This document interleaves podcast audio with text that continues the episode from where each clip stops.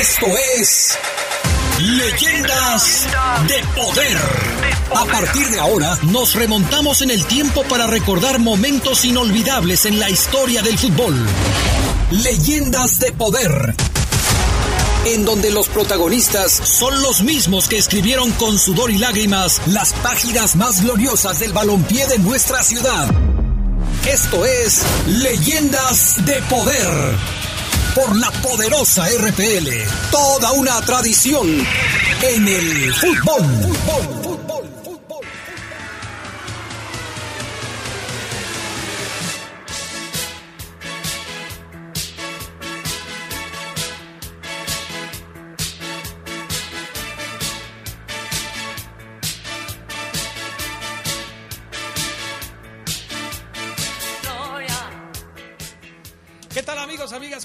Muy buenas noches. Una vez más les damos la más cordial bienvenida a este su programa Leyendas de Poder, programa pensado y realizado para recordar eh, pues a las grandes figuras del fútbol profesional de esta ciudad.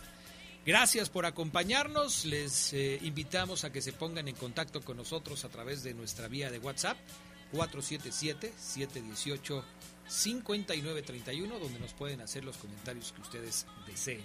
También, por supuesto, les invitamos a acompañarnos en todas las secciones. Ya tenemos lista la cápsula del tiempo. Eh, vamos a recordar el día de hoy una entrevista con un jugador que seguramente usted eh, recuerda muy bien, con el Pitufo Mendizábal, Jesús, el, el Pitufo Mendizábal. Vamos a recordar esta plática que tuvimos con él hace ya algunos, algunos meses. Y por supuesto le invitamos a los relatos de poder que ya nos tiene preparados el buen Ricardo Jasso Vivero.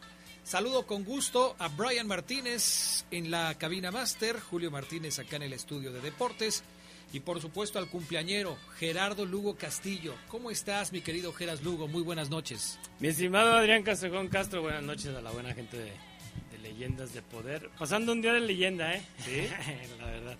Qué bueno, me da muchísimo gusto. Te ves cada vez más joven, Gerardo Lugo. Claro, ya, ya, vamos de regreso. Dale, eso está bueno. Subes y, Subes y bajas. Perfecto. Me parece perfectamente bien, mi estimado Gerardo Lugo Castillo. Un día, me voy a poner a, ver como cuándo sería la cima de mi curva para luego empezar así. Este, yo creo que ya llegué a la cima de la curva desde hace rato. desde hace ratito. Pero bueno, ya lo saben, 477-718-5931. Oye, eh, en la cápsula del tiempo vamos a recordar el año de 1990. Veinteañero el Gerald Lugo por aquellos tiempos, 1990. 18 años. Fíjate, ni veinteañero todavía antes, o sea, estaba sacando la cartilla militar. Así es. Gerardo Lugo Castillo en 1990. Un año en el que pues México se quedó sin participar en el Mundial de Italia debido al problema de los cachirules. Y hay muchas otras cosas que vamos a recordar en esta cápsula del tiempo. Adelante, Brian Martínez. El tiempo tiene la curiosa condición de que muchos de nosotros quisiéramos viajar a través de él, para conocer qué nos depara el futuro, pero también para volver a vivir momentos inolvidables. Por eso en Leyendas de Poder creamos nuestra propia cápsula del tiempo. Cierra los ojos, aguza tus oídos y prepárate para viajar con nosotros. Para viajar con nosotros. La pesadilla había terminado. León dejaba la segunda división para regresar al máximo circuito. Era 1990 y después de ganar el ascenso, Víctor Manuel Bucetich se dio a la tarea de reforzar a su equipo con jugadores de experiencia. Ese fue un año redondo para el deporte de la ciudad, ya que además del regreso de los verdes al máximo circuito, los Bravos de León conquistaban el título de campeones de la Liga Mexicana de Béisbol al imponerse en la final a los algodoneros del Unión Laguna. 1990 fue el año del Mundial de Italia, al que México, por cierto, no asistió como castigo por el escándalo de los cachirules, gestado dos años antes. La selección de Alemania alzó la copa por tercera vez, tras ganarle por la mínima diferencia 1-0 a la selección argentina, con un polémico arbitraje en la final de Edgardo Codesal. Ese año, en Sudáfrica, era liberado tras pasar 27 años en prisión Nelson Mandela, luchador incansable contra la política del apartheid en su país, Mandela pasaría de ser acusado de traición y sentenciado a cumplir cadena perpetua a convertirse años más tarde en el presidente de su nación. Era 1990 y en Europa soplaban vientos de cambio mediante la firma de un tratado de unificación, Alemania del Este y del Oeste vuelven a ser un solo país, finalizando así 45 años de división y de Guerra Fría. Un año antes, con la caída del muro de Berlín, se habían dado los primeros pasos serios en busca de la reunificación. Pero también en América Latina las cosas empezaban a cambiar. En Chile, Patricio Alwin ganaba las elecciones presidenciales poniendo fin a la brutal y sanguinaria dictadura del general Augusto Pinochet, que encabezó un golpe de Estado en 1973. Fue en 1990 cuando comenzó la aventura espacial del telescopio Hubble. Desde entonces, este fabuloso observatorio astronómico ha proporcionado datos e imágenes que han revolucionado el mundo de la astronomía, haciendo que los teóricos se replanteen algunas de sus ideas sobre la edad del universo. Pero la tecnología también dio un paso importante en tierra, o quizás deba decir bajo el agua dos enormes tuneladoras se encontraron a 40 metros por debajo del lecho marino del Canal de la Mancha, haciendo que la isla de Gran Bretaña dejara de estar aislada por el mar al quedar conectada directamente al continente europeo por primera vez desde que desaparecieron los mares helados de la Edad de Hielo. La obra se inauguraría oficialmente cuatro años más tarde.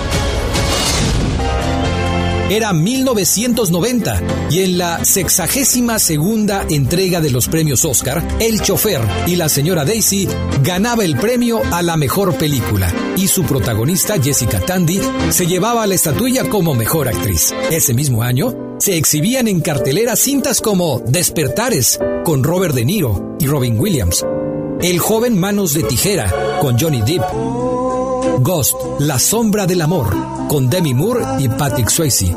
Y también Mi pobre angelito, con Macaulay Culkin y Joe Pesci. Luciano Pavarotti y Plácido Domingo, además de José Carreras, se reunieron en 1990 para ofrecer un concierto de ópera en las termas de Caracalla. Fue la primera de una serie de actuaciones de los tres tenores en todo el mundo. Pero además, 1990 es recordado porque fue el año de La chica de humo de Emanuel.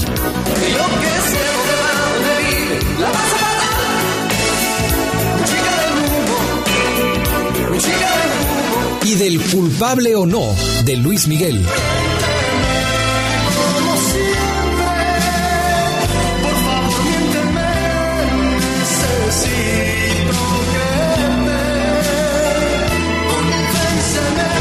De Franco de Vita.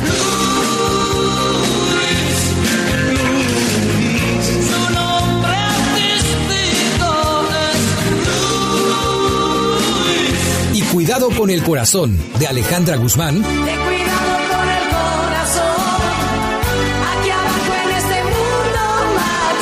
También fueron éxitos que sonaron fuerte en la radio. En ese 1990 muere el músico leonés Silvino Robles y la producción de calzado de León cae 30% producto de la crisis económica. Sin embargo, a pesar de los problemas, se generaron 44 nuevos fraccionamientos en la ciudad. Fue el año en el que desaparecieron los estacionamientos en el Boulevard Adolfo López Mateos, lo que luego provocaría el cierre de la mayoría de los negocios de esa zona. En 1990 nació el IFE, que sustituyó a la Comisión Federal Electoral. Octavio Paz ganó el Premio Nobel de Literatura. Se inauguró el aeropuerto del Bajío y la Organización Mundial de la Salud decidió eliminar a la homosexualidad de su lista de enfermedades. Era 1990, hace 31 años.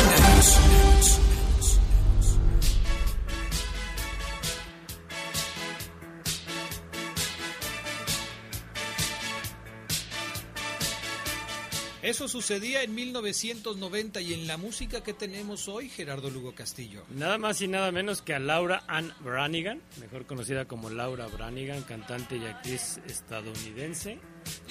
Yo creo que todos conocemos esta canción de Gloria. Que es eh, original de Humberto Tozzi. Así es. Y el italiano Humberto Tozzi. Laura Branigan tiene orígenes sí, italianos. Pues sí, Laura. De hecho, las de las tres canciones que hoy este, tenemos, dos son eh, son covers de, italianos que ella hizo éxitos. Acá Muy bien, en este lado perfecto, perfecto. Pues ahí está, súbele mi estimado Brian Martínez. Mi novia, ¿cómo le dicen ahora? ¿Crush? ¿Crunch o Crush? Crush. Era, antes era nuestro amor platónico. Amor platónico. ¿Sabes cuánto tiempo tardé yo en descubrir que crush era lo mismo que amor platónico? No, pues como cinco meses que estuve investigando qué significaba. No, ¿qué es tu crush? Ah, sí. el amor platónico. Perfecto, muy bien. Con este Gloria de Laura Branigan nos vamos a la pausa y enseguida regresamos. Sigue con nosotros. Esto es Leyendas, de Poder. Leyendas de Poder. Que los niños y las niñas somos el futuro. Pero también somos el presente. Por eso en la consulta infantil y juvenil 2021 que organiza el INE, participaremos para expresar nuestra opinión sobre temas muy importantes. Opinaremos sobre medio ambiente, bienestar y derechos de niñas, niños y adolescentes. Ingresa a INE.mx y conoce los detalles para participar en la consulta infantil y juvenil 2021 que se realizará en noviembre. Moldea tu futuro.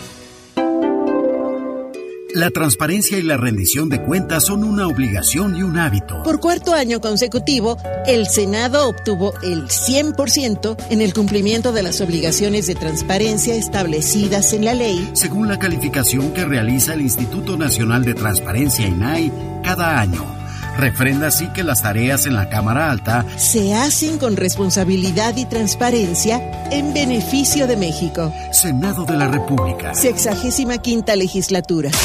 Continuamos con más de Leyendas de Poder.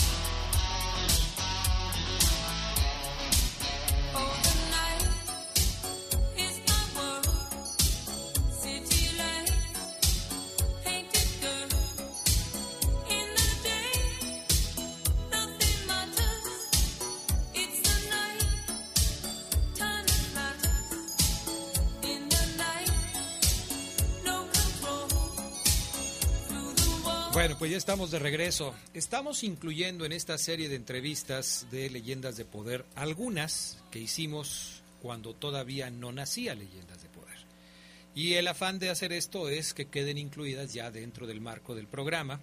Eh, hay varias que hicimos porque esta idea del de licenciado Pepe Esquerra, que nos sugirió que hiciéramos estas, estas entrevistas con personalidades, eh, pues data de octubre del año pasado, más o menos, en octubre empezamos, en octubre del año pasado. De hecho, la, aquí estábamos, porque estaba yo platicando aquí con Gerardo Lugo, eh, la primera entrevista que hicimos en esta serie de programas especiales fue con Roberto Salomone, el 24 de agosto del 2020.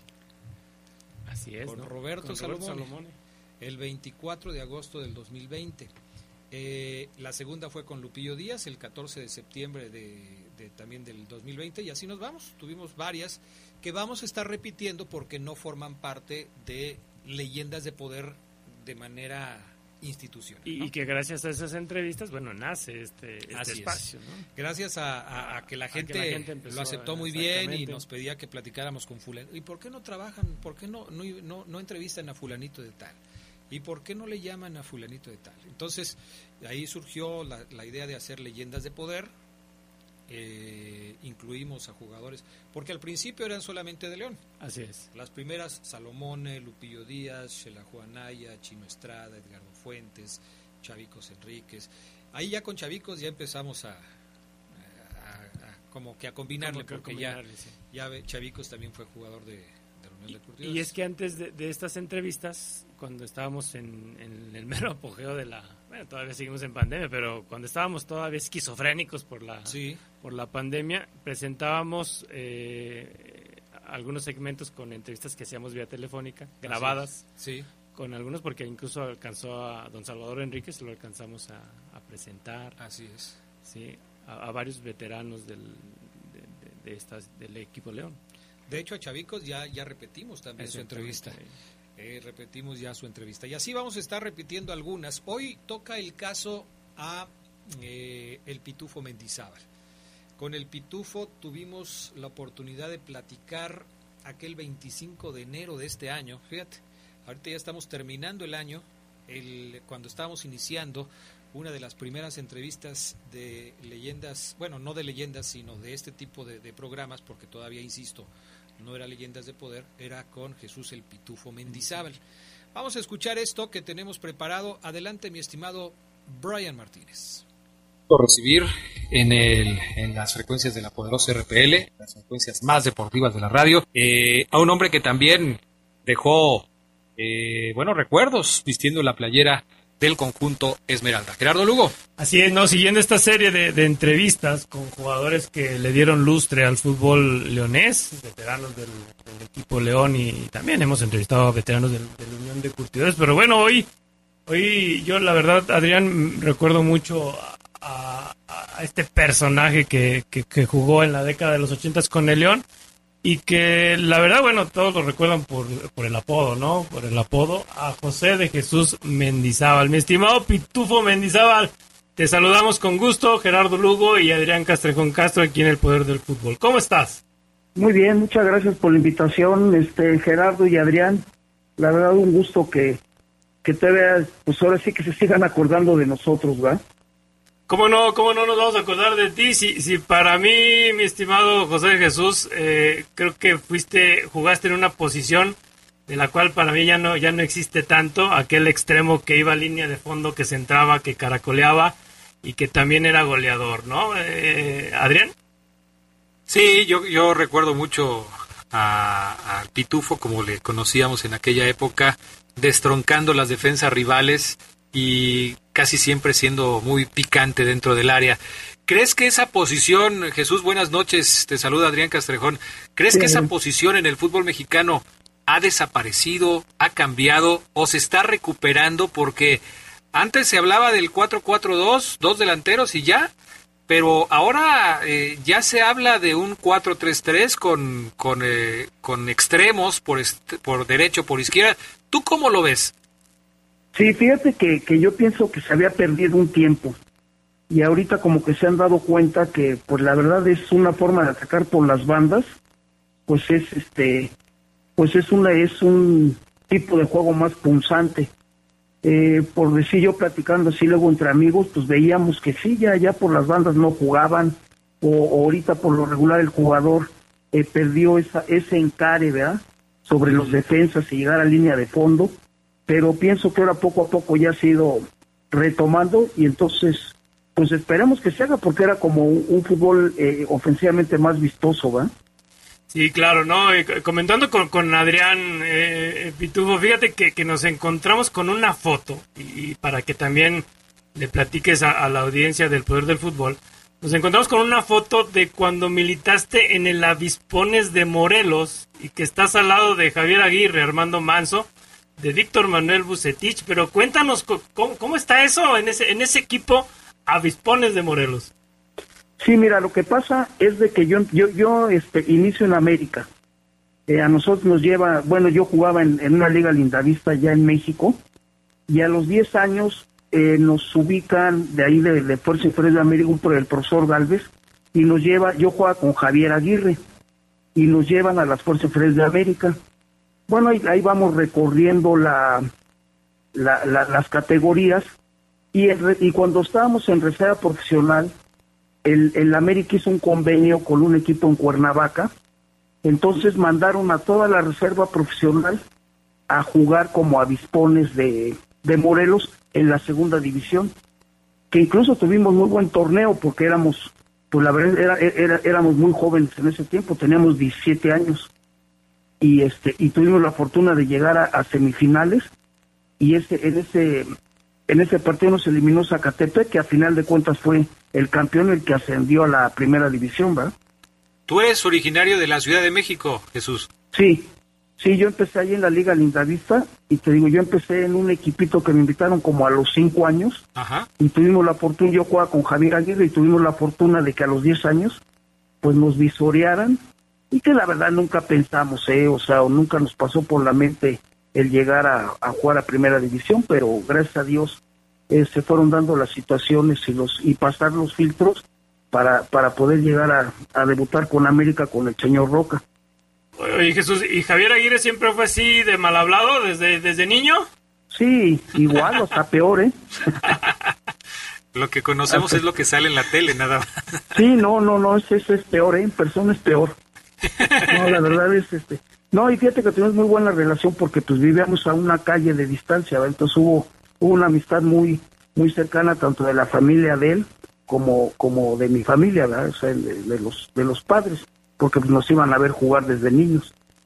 Platícanos cómo fue tu debut con, con el América, con José Antonio Roca, que, que, tuvo también una época importante en la dirección técnica de las Águilas. Sí, fíjate que esa temporada tuvimos la fortuna muchos jugadores, porque incluso eh, si, si ven en sus, este, ahora sí que en sus estadísticas, esa temporada el señor Roca debutó a 17 jugadores, que eran torneos largos, ¿verdad? Sí. Pero nadie debutaba tanto jugador y yo tuve la fortuna de estar en ese eh, me tocó debutar a mí en el 78 contra Atlético Español, estando yo, bueno, también tuve la en este tiempo que, que, me habían llamado para la selección juvenil y eso me sirvió también como para, pues que me tomaran más en cuenta y, el señor Roca me diera la oportunidad de debutar. ¿Qué, qué le aprendió José Jesús Mendizábal a, a don Antonio Roca? No, no muchísimo, era una persona muy, muy, este, muy inteligente para manejar al jugador incluso de, de muchas anécdotas, ¿verdad? Que, que, que, que, que tenemos de él, de, de, de, como buen entrenador, tanto, tanto dentro de la cancha como fuera de la cancha, ¿verdad? Porque eh, él nos trataba de guiar mucho para que pues fueras un jugador que, que te comprometieras a, pues ahora sí que a cuidarte y a, y a tratar de llegar. No sé si ven ahora, bueno, eh, que es otra cosa de las que veíamos varios compañeros, pues que antes el jugador duraba de 15, 20 años jugando, ¿verdad? Que, y, y, ahora los jugadores pues eh, relativamente duran poco jugando, ¿verdad? Sí. Entonces, eh, tu, tu, debut de tu debut con el América al mando de José Antonio Roca se da antes de que don José Antonio se vaya a dirigir a la selección mexicana en el Mundial de Argentina. Eh, no, ya estaba, sí, exactamente un poquito antes. Ajá haz de cuenta que él este hace el debut, después ya lo mandan a, a selección, pero antes no sé si te, bueno, que, que él podía manejar, bueno, manejaba el América y manejaba... A la selección.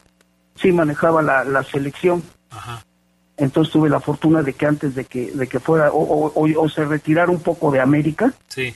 este, eh, hizo que debutaran este, pues varios jugadores, entre ellos Javier Aguirre, de los Cobos, el Cabezón Luna, Padrón, eh, Abarca, este, bueno, pues se me olvidan varios, pero sí, este, Los Manso, bueno, uno, a, a, este Armando, porque Agustín sí lo debutó este Raúl Cárdenas, que fue un año antes. Sí. Eh, vimos también una, una foto ahí de, estás, estás con la playera del América, Pitufo, pero también estás con Dirceo.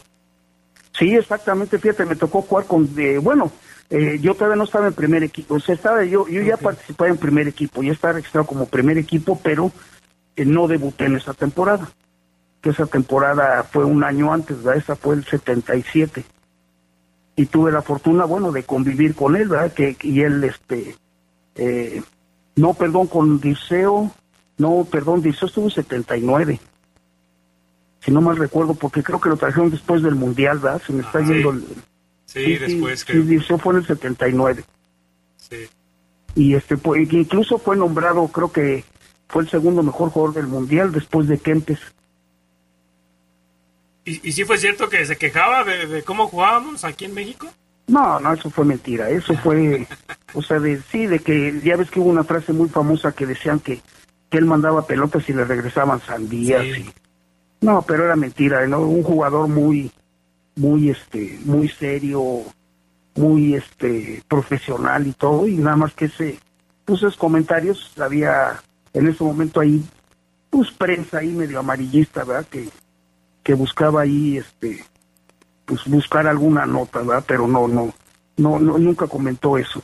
¿Qué recuerdas de tu paso por el América en el arranque de tu carrera futbolística? Eh, ya decías hace un momento que no, no soñabas eh, eh, convertirte quizás en un futbolista profesional y que todo se fue dando paso a paso, pero seguramente cuando ya estabas por debutar o debutando con el América, el llegar a uno de los equipos con mayor eh, arraigo entre la afición mexicana debió haber significado mucho para ti, ¿no? ¿Qué, recuerdas de ese momento? Eh, no, la verdad muy especial, ¿verdad? Sobre todo, eh, mira, muy especial y, y, sobre todo, este, pues una emoción muy grande porque, pues debutar en el Azteca y, y este y, y, como dices uno con uno de los equipos importantes de México, pues la verdad es una satisfacción que luego muy grande que no se la cree uno, ¿verdad? Claro. Pero fíjate que en América eh, no sé cómo trabajen ahora, ¿verdad? Tengo, eh, eh, bueno, mucho tiempo que, que, no veo cómo manejan fuerzas inferiores, pero en ese tiempo te preparaban muy bien. No sé si ustedes si ustedes llegaran a recordar un torneo de nuevos valores que hubo en México, que no sé por qué lo quitaron. No sé si ustedes oyeron hablar de ese torneo. Sí. Era un torneo en donde cada equipo de primera división tenía por obligación que meter seis novatos o sea, seis jugadores que no hubieran debutado en primera división y cinco titulares que sí tuvieran más de 100 partidos en primera división. Este, entonces tuve la, la fortuna todavía de jugar con Alcin, eh, perdón, con Estupiñán, con Cornero, con Castrejón, eh, pues con gente que ya iba de salida, pero que tenían un, pues un cartel muy grande, ¿verdad? Entonces, pues te iban, te iban preparando muy bien y, y, y, y la verdad, pues, eh, aparte de que me tocó estar con la juvenil que que disputó para lo del Mundial de Japón, que viajábamos mucho con esa selección, también con el América, pues teníamos la oportunidad de que te llevaban a mucho torneo para, pues para foguearte, ¿verdad? Entonces e, era una preparación muy buena para que ya llegabas, ya llegabas siquiera con una preparación, una mentalidad diferente, ¿verdad? Para ya ya ya no ya no te ya no te espantabas tanto, ¿verdad? Claro. ¿Cómo, cómo, cómo se da entonces tu, tu paso del América León? Este, mira, eh, estoy en América y, y, precisamente me llega una, bueno, me llega una llamada de, de, Jesús Iturral del Camarón, en donde me pregunta si, si, si estaba yo dispuesto a, a venirme a León. Yo la verdad ahí, eh, eh, cuando llegó Reynoso, Carlos Reynoso a América, pues no tenía, no tuve muchas, o no tenía tantas oportunidades, ¿verdad? De, de, poder este ser titular. Y la verdad pues me llamó mucho la atención. Incluso eh, me vine prestado llegué prestado junto con Romano y con Cicinho entonces este nos prestaron y eh, pues yo me vine encantado la verdad quedé muy contento. La siguiente temporada eh, me querían mandar a mí bueno que mandaron incluso a Romano y a Cicinho a Necaxa y yo la verdad pues pedí que si había la oportunidad de regresarme a León, me regresaba a León. Regresé otra temporada prestado y hasta la tercera temporada fue cuando León hizo buena mi opción de compra, ¿va?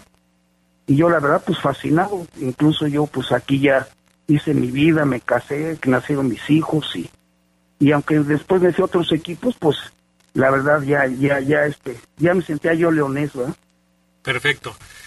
Ya nos platicaste cómo fue tu llegada, con quién llegaste a León, eh, Jesús, y a quién te encontraste. ¿Quién era el técnico de León cuando tú llegaste a, trabajar aquí con, los verdes? Mira, cuando yo llego, eh, estaba de entrenador el señor Ricardo Facio.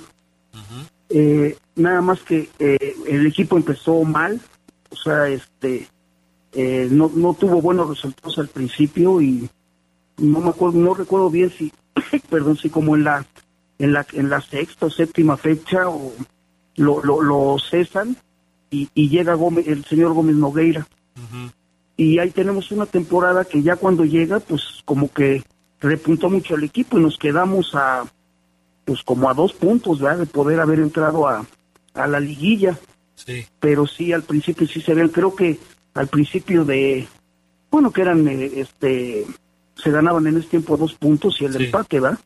Y, y, creo que nos quedamos a dos puntos de Chivas de, de, de, haber este pasado a, a las semifinales, pero estaba Gómez Nogueira, que la verdad de, también muy buen recuerdo de, del profesor, este, que también muy, sobre todo eh, eh, el, profesor te tenía excelentemente físicamente, ¿va? era una persona que, que físicamente te tenía al 100. ¿Qué, ¿Qué, diferencias encontraste, Jesús, entre una afición americanista y una afición esmeralda? Fíjate que muy diferente. ¿eh? Yo digo que, bueno, la verdad aquí mis respetos para la gente de León por lo, lo, lo, involucrada que está con el jugador, este, el apoyo que tiene uno, este, en América es muy diferente porque como que es más, este, más distanciado, ¿va? O, o, eres más, este, y más en la Ciudad de México, ¿va? Este, yo creo, yo creo que eh, te, te, te, se te acercan más eh, siendo jugador de América en provincia que en la misma capital. En la capital es más difícil.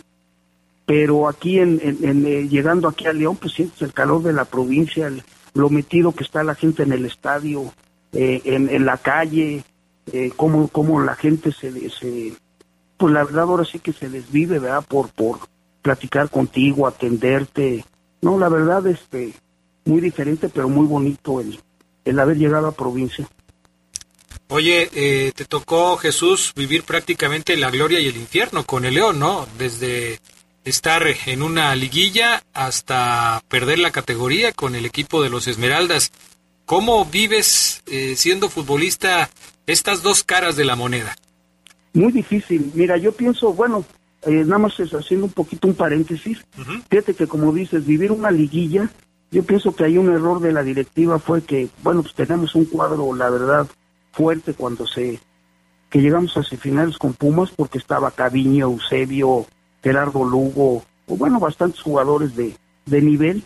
Y cuando viene el, el, el, famoso torneo este de México 86 y el PRODE, pues desmantelan el equipo, ¿va? O, o, o, lo o lo o, salen varios jugadores y ahí empezamos a tener problemas, ¿verdad? Ahora fíjate que me pasó una pues una disyuntiva muy muy muy especial a mí porque fíjate que cuando peleamos nosotros el eh, eh, en esa temporada que estaba eh, Jorge David y después llega el señor Pedro García, este, pues nos vamos a, nos vamos al descenso, pero personalmente es una de mis mejores temporadas, ¿verdad? Porque yo estaba seleccionado nacional y estuve peleando el goleo. Entonces, este, sí, sí fue difícil para mí por la cuestión de que a nivel equipo pues tuvimos un fracaso fuerte que es descender pero lo personal pues yo estaba en la selección y y este y había peleado el goleo. Perfecto. Jesús, si nos permites hacer una pausa para después adentrarnos más de, eh, dentro de tu carrera futbolística sobre lo que pasó cuando vestías la camiseta de León. Si nos permites, no? te vayas, no tardamos mucho. Tenemos aquí incluso algunos saludos de la gente que te recuerda bien y preguntas que te quieren hacer. Así es que te invitamos a que nos acompañes. Es una pequeña pausa y regresamos con más aquí en el Poder del Sigue con nosotros. Esto es Leyendas, de Poder. Leyendas de Poder. El mafioso, el narco, el cocinero, la buchona, el dealer, la mula. ¡Lotería! No importa qué droga química te metas, todas están hechas con veneno y de todas formas te destruyes. Si necesitas ayuda, llama a la línea de la vida, 800-911-2000. Para vivir feliz, no necesitas meterte nada. Gobierno de México. La CNDH tiene una deuda histórica con el pueblo de México y en la actual administración nos comprometemos a resarcir el daño cometido durante décadas de simulación y omisiones. Nuestro objetivo es claro, crear una cultura de derechos humanos y velar por la dignidad de las y los mexicanos ante los abusos del poder. Caminamos juntos en busca de justicia, verdad, memoria y reparación del daño a las víctimas de violaciones de derechos humanos. Acércate a nosotros. En la CNDH defendemos al pueblo. Continuamos con más de Leyendas de Poder. La historia tiene ese poder de llevarnos a conocer los detalles y momentos de los hechos más importantes. Pero solo puede hacerlo a través de verdaderos relatos de poder. Esto es Relatos de Poder. Para que conozcas más.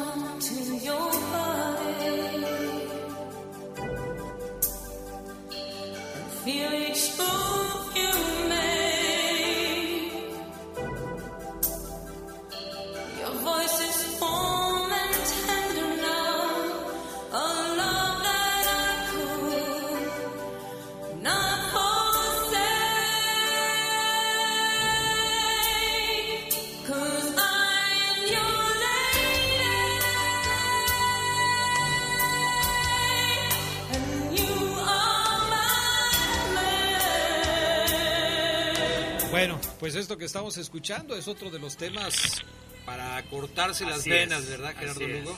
así es. Para estar, iba a decir solo, este, cortándose las venas con una cuchara, algo de lo que vende Fabián a un ladito y The Power of Love. ¿Con algún sanitizante? Con algún sanitizante. Bueno, perfecto. Eh, saludamos con gusto. Es también, por supuesto, interpretada por Laura Branigan, The Power of Love. Eh, saludamos con gusto ya en esta parte a nuestro buen amigo Ricardo Jasso Vivero. Estamos entrando un poco más temprano porque recuerden que a las 8.50 estaremos iniciando con la transmisión del partido entre Cruz Azul y León, directamente desde la cancha del Estadio Azteca. Ricardo, ¿cómo estás? Muy buenas noches. Buenas noches, Adrián. Gerardo, también aprovechando para felicitarte por tu cumpleaños, Gerardo, que la hayas pasado sensacional. Gracias, mi estimado Ricardo. La, verdad es que sí, qué mejor terminar aquí en este programa de nostalgia futbolera. Lástima que este que nada más duren un día los cumpleaños. Sí, ¿verdad? la pasa uno muy bien. Bueno, ustedes dos me pueden festejar el fin de semana, invitándome a comer, algo, algo así, ¿eh, Ricardo? Con muchísimo gusto, Gerardo, claro que sí. Muy bien. Pues, Ricardo acepta todo, ¿verdad? Sí, todo, todo, todo. Todo, acepta Ricardo. Eres bien conchudo, Gerardo. bueno, vámonos con lo que nos tienes preparado para el día de hoy. Primero, eh, tu recuerdo del Pitufo Mendizábal. Ricardo, ¿qué recuerdas de él? ¿Qué recuerdas de su paso por el conjunto de los Esmeraldas? De verdad, uno de los ídolos eh, de esa época, en lo personal lo admiraba mucho por su velocidad, por el extremo izquierdo. Eh, recuerdo un partido contra Hungría eh, del Club León previo al Mundial 86, donde hizo gol. Eh, esa última temporada donde descienden, como él comenta, con un paso goleador importante y además esa capacidad eh, de asistir al delantero y por supuesto anotar alrededor de 31 goles, Adrián Gerardo con la camiseta esmeralda, no es un número menor, un futbolista importante, una leyenda de poder sin duda. Antes no se llevaban estadísticas como se acostumbran llevar hoy en cuanto al tiempo de posesión, a, cuántos duelos eh, ganaba, cuántos frente a frente ganaba, cuántas asistencias tenía. Se llevaba una estadística de los goles, pero no, no una estadística tan detallada como se, como se tiene hoy, Ricardo. Y esto, desde luego, a algunos jugadores que eran habilidosos, pues no les favorece porque queda en la estadística los goles que marcó, pero muchos otros detalles de sus carreras futbolísticas no se reflejan en esas estadísticas. De verdad que sí, Adrián, porque ahora, por ejemplo, lo que adolece el Club León, que es tener poco desequilibrio, que, y el único que es Elías Hernández en el uno contra uno, eh, José de Jesús, el Pitufo Mendizábal, era una habilidad que si se hubiera verdaderamente llevado esta estadística que comentas, de verdad nos sorprendería, sorprenderíamos mucho.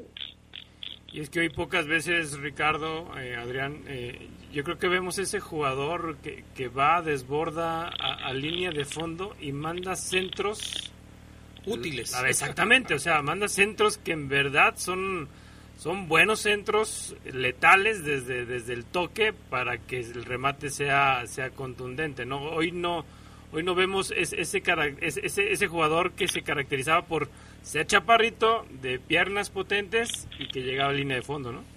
Jorge Alfaro nos escribe, dice un abrazo grande y en especial para Gerardo Lugo por su cumpleaños, buena música de la Crush de Gerardo, que siga el éxito del programa, la mejor música de los 80s y 90 sin duda, gracias, mi estimado Jorge, muy amable, y también eh, nuestro buen amigo Ángel, que siempre nos escucha, dice, gracias por este programa Leyendas de Poder, este sí es para el aficionado León, por su historia de los equipos locales, y ahora escuchando el Pitufo Mendizábal, jugadorazo de los 80s de León, junto con Caviño, Eusebio, Muciño, La Chelona, El Perla, Pollo, Oviedo, Pablo, eh, Pablo León, Tito Echeverry, Aguado, Arriola, se sabe todos.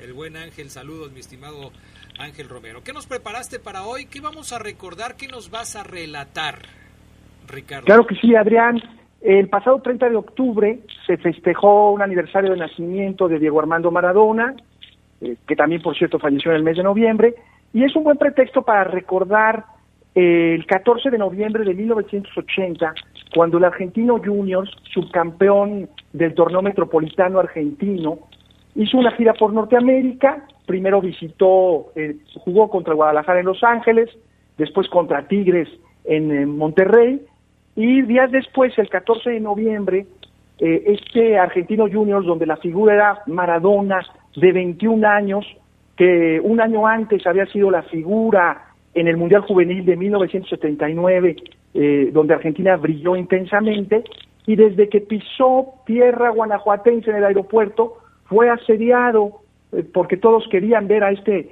juvenil del que tanto se hablaba de la magia, sin ser todavía el Maradona campeón del mundo del 86 o la estrella del Napoli o, previamente cuando jugaría con el Barcelona, pero este es una, un buen pretexto eh, en el Día de Muertos previo, recordar a Diego Armando Maradona que jugó con el Argentino Juniors, con el bicho, como le dicen en argentino, contra el Club León el 14 de noviembre de 1980 y eh, hay una anécdota bien interesante porque el partido estaba programado a las 8.45 de la noche, pero el partido tuvo que jugarse prácticamente 40 minutos después porque todos querían tomarse una fotografía, incluyendo el árbitro, con el juvenil Diego Armando Maradona. Hace poco entrevistamos a, Nicolás Delgado, que, le tocó ser capitán en ese en ese partido. A mí me da mucho la atención que, que comentó Ricardo, así lo que dices, ¿no? Que, que todavía no era el, el, astro y sin embargo todos querían sacarse foto con él. Fíjate, y en una época donde no había redes sociales, pero que de pronto ya se hablaba tanto en los medios eh, que, te querían esa foto y precisamente Nicolás Delgado Camarena, como capitán del equipo, recordamos un poco la, alineación de, del conjunto verde y blanco, aprovecharon la eliminatoria mundialista, era la fecha 5, había un parón en el, eh, en el torneo y pues León aprovechó, vamos, para jugar contra el Argentino Juniors.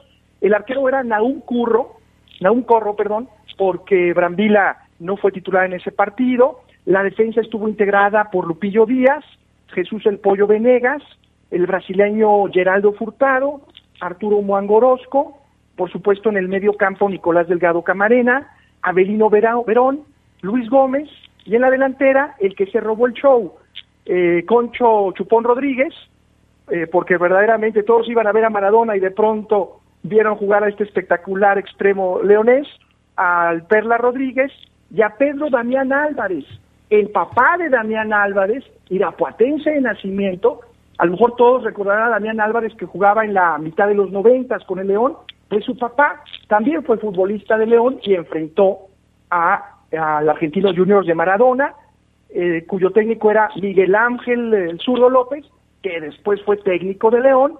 Y otro dato interesante, en el argentino Juniors jugaba Eduardo Solari, el papá de Santiago Solari, actualmente técnico de la América. Vaya recuerdo, ¿no? Vayas datos. Síguele la cadenita. Y, eso que no se llevaban estadísticas, eh, Ricardo. bueno, ellos. Ellos. buen Ricardo sí las llevaba. Yo me acuerdo mucho de Damián Álvarez porque eh, utilizaba así su cabello todo lacio, largo, que le tapaba hasta los ojos, ¿no? Yo creo, ¿no, Ricardo? Sí, de verdad, esa melena lacia muy característica y muy habilidoso, hablando de este eh, estos extremos que bien Jesús Mendizábal bien lo dice que estaban en desaparición y Joseph Guardiola los regresó con el Barcelona y efectivamente eh, piernas cortas, habilidoso y su hijo heredó completamente todo menos la disciplina, ¿verdad? Exactamente, ¿no? Este muy habilidoso Damián Álvarez. Hijo, a mí me tocó reportear al, León cuando cuando él estaba me tocó entrevistarlo varias veces que fue convocado incluso a, selección a selección nacional, pero alguien que se quejaba mucho de él era Carlos Miló, que decía que pues para qué tanto caracoleo si no llevaba el balón a, la red enemiga, ¿no? Pero Damián Álvarez, papá, yo creo que era diferente, ¿no? En ese aspecto, ¿no, Ricardo? Sí, soltaba más la pelota, jugaba para el equipo, eh, un jugador eh, cooperativo. Eh, muchos criticaban, por ejemplo, a Ronaldinho, que jugaba para la tribuna, que era mucho de adorno, pero poco eh, para, el, para el equipo. El resultado de este partido favoreció a León 3 a 2. ¿Y por qué, le, por qué comentaba que Concho Chupón Rodríguez, como le queramos llamar, se llevó el espectáculo? Porque hizo un gran gol, el 3-1, desde media cancha fue caracoleando hasta llegar al borde de la frontal del área y disparar. Entonces todos iban a ver a Maradona y resultó que Chupón Rodríguez hizo un gol maravilloso. El 3-2 fue un penal del Camarón Iturraldi que entró de cambio, que fue el que le hizo la llamada a, Pitufo Mendizábal, haciendo la cadenita, y Maradona también se lució con un toquecito suave para vencer al arquero Naum Corro. 14 de noviembre de 1980, León 3, Argentinos Juniors 2, con Armando Maradona de 21 años. Oye, y si no se fijaban bien a la distancia, el Concho Rodríguez le daba un lejos a Diego Armando Maradona con la cabellera que traía el Concho, ¿no? Así, el pelo chino y toda la cosa. Ricardo. Perdón, dejé de escucharte, Adrián. Si ah, puedes subir un poquito el micrófono, por favor. Te decía que, que eh, en esa época, si no se fijaban bien, podrían confundir al Concho Rodríguez con Maradona por el peinado que se aventaba en aquella época pelo rizado y todo eso. Totalmente, Adrián, y tienes razón. Incluso a Diego le decían el pelusa por ese cabello ensortijado y que era el look de, del Concho, un poquito más alto Concho, pero prácticamente eh, con sin la fama de pronto el chupón, pero un jugador de verdad excepcional. Y en ese sentido, como eh, uno pudiera decir, Maradona pisó la, el césped del, del eh, Club León o del Estadio León, sí, en efecto, Así fue en ese partido de exhibición, porque Argentinos Juniors había tenido varios partidos, era un equipo que peleaba el descenso León y como dato adicional, el técnico de los Esmeraldas era el argentino eh, Roberto Resquín, que debutaba precisamente con León, porque el técnico anterior Bores había renunciado en ese partido contra Argentinos Juniors. Yo estuve en ese, en ese partido, mi papá el gatito Lugo me, llevó, eh, entramos eh, casi ya a, instantes de que iniciara el partido, me acuerdo, porque era, era la locura. Era la locura, mi papá, bueno, por, ser jugador, eh, le dieron chance de, que entráramos. Entramos en un palco donde estábamos 100 personas, yo creo, o sea, 100 personas. ahí es cerca de donde transmitíamos, al principio muy pegado a, a la tribuna de sol. Por ahí un palco de esos y yo veía, de por sí Chaparrito Maradona, yo lo veía más Chaparrito desde, desde, esa, desde esa altura, pero la verdad un, un partido que es inolvidable. Si alguna vez se llega a derrumbar el Estadio León, vamos a recordar todas las grandes figuras que han pisado esa cancha.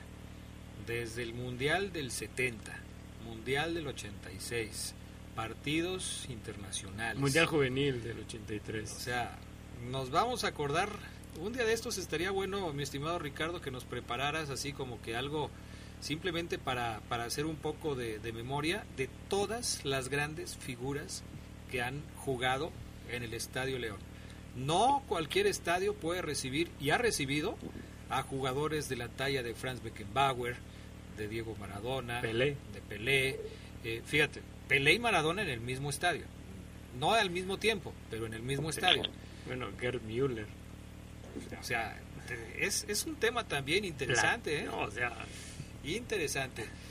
Así es que, a ver si un día de estos, mi estimado Ricardo, tú que tienes todos esos datos, nos puedes compartir esta situación. Ya te dejaron chamba, Richard.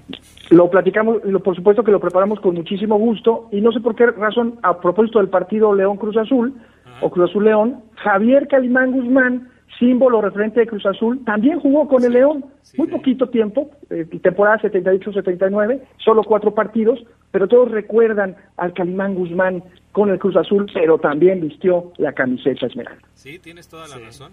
Y, pues hay varios, ¿no? Que, que, han jugado para los dos equipos. Quizás el más icónico es eh, el Chilo Estrada. ¿O hay otro? No, y, yo creo que fue un traspaso muy, muy sonado. Muy sonado. Sí, así es. Bueno, mi estimado Ricardo, nos tenemos que ir. Un abrazo, muchísimas gracias. Eh, que León te regale todavía un festejo redondo, Gerardo. Gracias, Richard. Gracias, Ricardo Jaso Vivero. Ya nos vamos, amigos. Gracias por habernos acompañado. Te mandan saludos también por acá. Dice feliz cumpleaños, mi amigo Lugo. Atentamente, tu fan Abraham. Listo y preparado para el bailongo. En la tarde te había mandado también saludos. Eh, ya no alcanzamos a mencionarlo. Eh, tu ahijado, este, el que es novio de Oseguera, ¿cómo se llama? Ismael Pulido. Ismael Pulido, sí. Gracias, Ismael. También, este, también te mandaba. Y muchos en la tarde, pero lo que pasa es que sí tenemos muy poco tiempo luego para los saludos. Gracias a Brian Martínez, gracias a Julio Martínez. Eh, mi estimado Gerardo Lugo, sigue disfrutando de tu cumpleaños. Gracias y pasen todos una noche de leyenda. Buenas noches, gracias. Hasta pronto. XHRPL y XERPL. Dominamos la Tierra. 93.9 FM y 1270M. La Poderosa. Ciberespacio.